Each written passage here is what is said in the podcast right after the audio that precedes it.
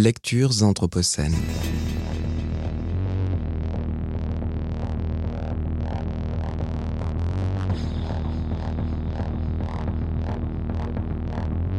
Lecture anthropocène. Extrait de Manifeste pour une post-photographie de Johan Fontcuberta aux éditions Actes Sud 2022. Il semble évident que nous souffrons d'une inflation d'images sans précédent. Elle n'est pas l'excroissance d'une société hyper technicisée, mais plutôt le symptôme d'une pathologie culturelle et politique au sein de laquelle le phénomène post-photographique fait irruption. La post-photographie désigne la photographie qui circule dans l'espace hybride de la sociabilité digitale, conséquence de la surabondance visuelle.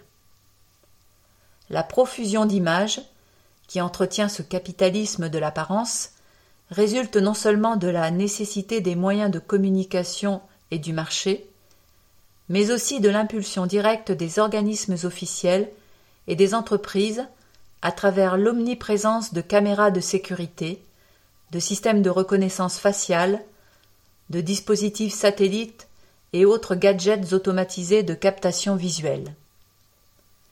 Mais la vraie nouveauté réside dans l'incorporation à cette frénésie de l'Homo photographicus, l'espèce vers laquelle nous avons évolué, et qui se développe dans un environnement d'appareils bon marché et de téléphones portables équipés de caméras dont l'utilisation est simple et qui produisent des images sans coût.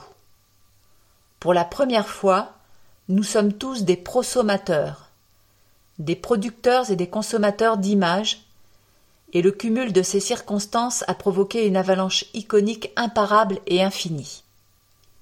L'image n'est plus une médiation avec le monde, elle est son amalgame, pour ne pas dire sa matière première. Paradoxalement, nous ne prenons plus de photos pour les regarder.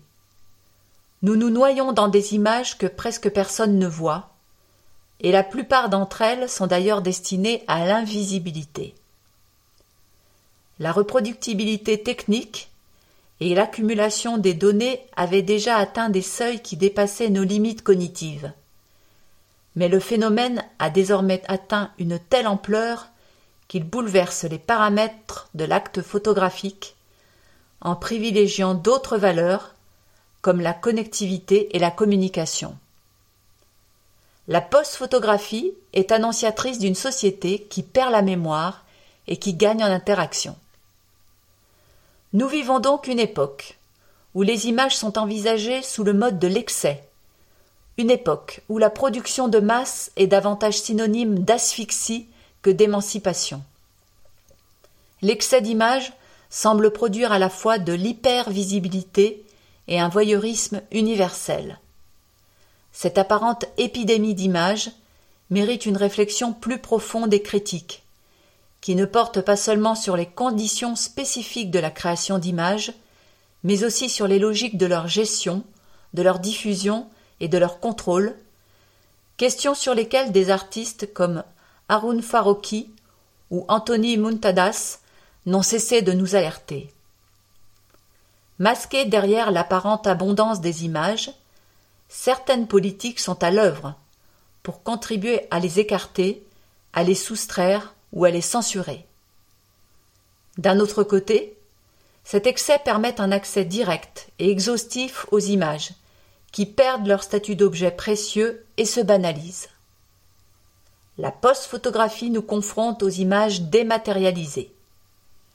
La prééminence de l'information désincarnée transforme les images en entités susceptibles de circuler dans un flux frénétique et constant.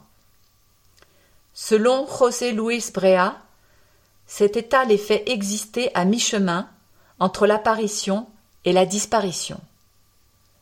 Dans une large mesure, les images électroniques ont la qualité d'images mentales. Elles apparaissent quelque part pour disparaître immédiatement ensuite.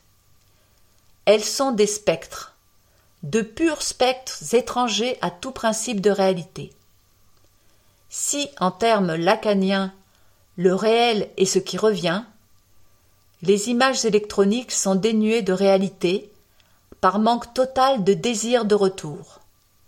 Elles sont de l'ordre de ce qui ne revient pas, de ce qui ne parcourt pas le monde pour rester, dirons-nous.